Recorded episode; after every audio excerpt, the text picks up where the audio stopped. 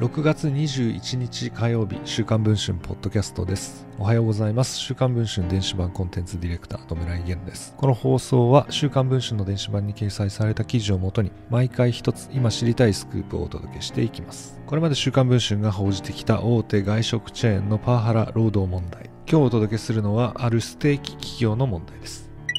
格安ステーキチェーン店。いきなりステーキが直営の全店舗に対し料理用ビニール手袋は片手だけ着用して料理するようにという指令を下していたことが週刊文春の取材で分かりました。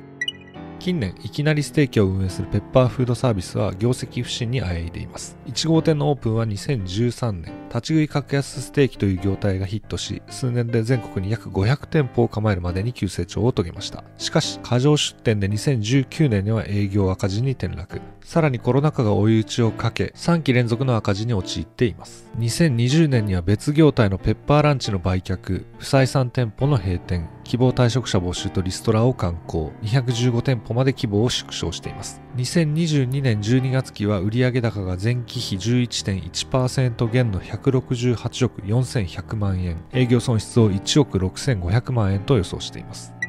同社をめぐっては、週刊文春が今年の2月10日号でいきなりステーキの商標権を取引先企業に担保として移転していたことを報じています。そんな苦境のいきなりステーキで片手で手袋をしろという例が下されたのは2021年9月のことでした。現役アルバイトの人によると、片手だけに着用する理由は手袋の価格が高騰したから、経費削減とはいえ不便ですよと語っています。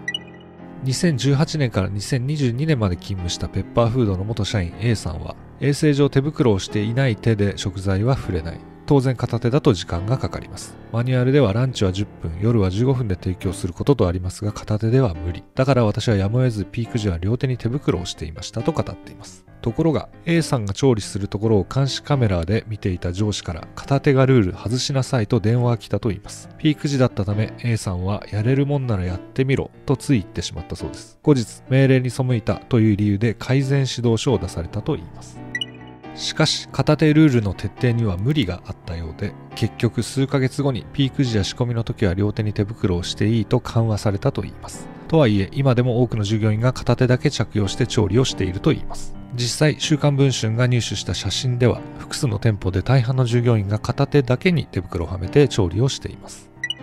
ペッパーフードに手袋の片手ルールについて聞くと次のような回答がありました。店舗経費の見直しの際片手作業でできるものに関しては片手のみの着用。両手で作業するものに関しては両手使用。で作業をするという配信は全店舗にて配信いたしました。あくまでも衛生レベルを一定に保った上で手袋を無駄遣いしないよう意識していただくという内容のものです。現在配信中の週刊文春の電子版ではいきなりステーキ全店舗に下された手袋は片手だけ例のほか売上ノルマに苦しむ店長のさらなる苦難などを報じていますご関心がある方はぜひ記事の方もチェックをしていただければと思いますということで週刊文春ポッドキャスト本日の放送はこれにて終わりたいと思います。次の放送を楽しみにいただければと思います。